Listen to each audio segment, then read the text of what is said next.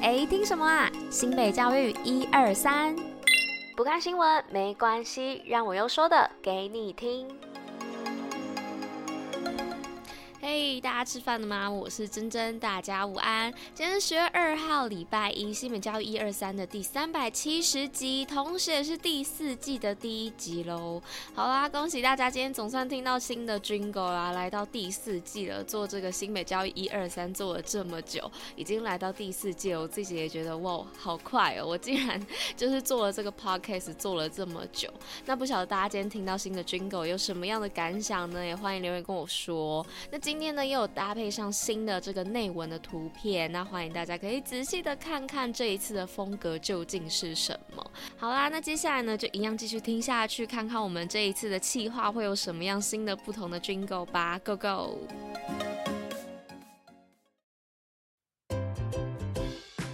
新北趴趴造。好哦，那我们这个第四季的周末好所在呢，叫做新北趴趴造，就是不要让大家觉得，哎，是不是只有周末才可以去那些 hoso 仔玩哦？是平日也可以趴趴造的。好啦，那今天来分享的是二零二三北海岸国际风筝节。那暌违三年回归的风筝盛会啊，新北市北海岸的国际风筝节又来喽。那今年呢是以风在时起为主题回归举办。那现场呢除了安排国内外的风筝队、丰富的风筝展演之外呢，那还有台湾蓝雀。肉粽、灯塔、自行车等造型的风筝哦，展现北海岸的自然和人文的资源，以及三年来的创新与转变。那活动日期呢是在十月七号星期六，地点分别是在主会场石门区的白沙湾，以及副场地是石门的风筝公园。那当天呢，当然也是我们风筝 DIY 体验的部分哦。那采取现场报名，那活动呢仅有两场哦，而且名额有限。那有兴趣的朋友呢，也可以在当天前往现场报名参加。那如果想知道更多，有关于风筝节的活动详情的话，可以到新北旅客粉丝专业查看哦。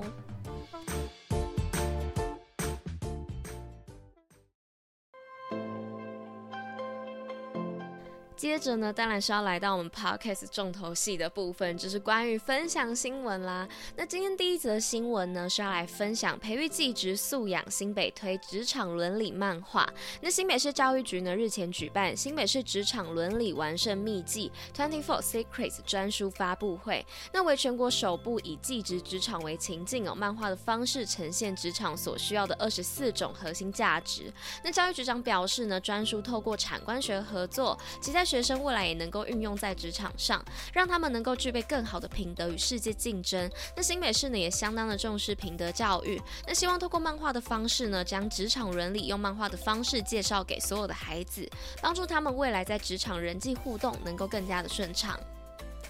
再来第二则新闻呢，是旧爱还是很美。新和国小二手制服义卖。那新和国小呢，在日前办理家长亲职会的活动，将毕业生以及家长捐赠的制服、运动服，经过整理后呢，除了主动给弱势孩子更新制服之外，更在家长日的这一天做二手制服爱心义卖的活动，让旧爱还是很美所得的费用呢，全数纳入学校的仁爱基金，让家中有困难的家长呢，能够及时的得到帮助，让家长亲职日变得更具意义。那再来呢？第三则新闻的部分是新北宣示校园防诈全面启动。那新北市教育局呢，日前在板桥国中举办友善校园到顶家全民打诈一定赢的扩大宣导活动。那邀请警察局、社会局、卫生局、原民局、劳工局等单位来共同展现校园打诈的决心以及行动力。那也利用舞台剧表演的方式呢，展现出如果学生遇到诈骗以及校园霸凌还有涉毒事件时的应应方式，提升师生如何正确。知能营造友善安全校园。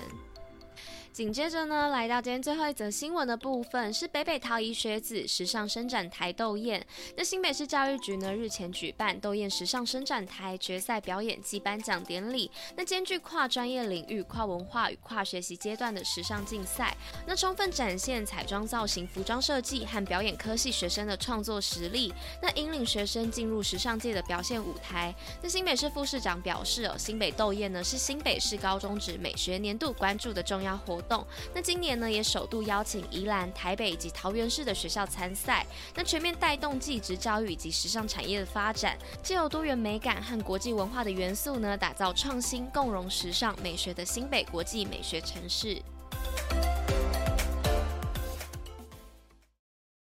今天五四三什么？OK，那来到这一次第四季的新计划，叫今天五四三什么？那为什么会讲这个呢？因为就是大家平常在聊天的时候都会讲说，哎，你们又在讲什么五四三呐？那我就觉得五四三这一个数字呢，好像代表着一个闲聊的感觉。那我想说，在之前的知识补铁站呢，除了平常会补充一些知识之外，会提供大家一些比较不一样的话题。所以呢，我就想说，那这一次第四季呢，就干脆直接叫做今天五四三什么，就是不局限在提供给大家知识，可能会今天跟你们做一个闲聊啊，一个话题的开启等等的。好啦，那今天呢还是不免俗啦，就是一样跟大家分享一些小知识的部分。那这一次是秋天的枫叶为什么会变红？那枫红呢是秋天最具代表性的风景哦，但大家有想过为什么枫叶会变红吗？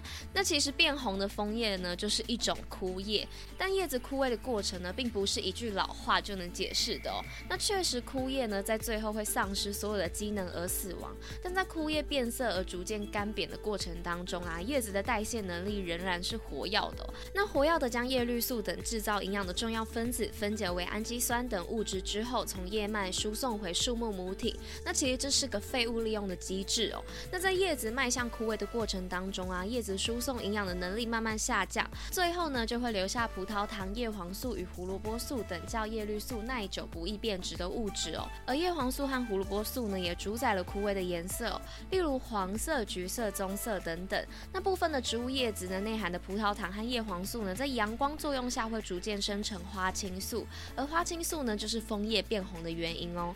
那枫叶的颜色呢，也会因各种环境条件的不同而有改变，比如土壤内的氮含量啊，空气中的废气、气温、日光等等。就像前面说的一样哦，太阳光有助于形成花青素，所以日照强的地方呢，枫叶就会比较红。那中秋节刚过完嘛，那其实中秋节过后呢，就代表秋天正式来临了。那大家呢，也可以把握机会到台湾各地的赏枫景点，欣赏今年的枫红美景吧。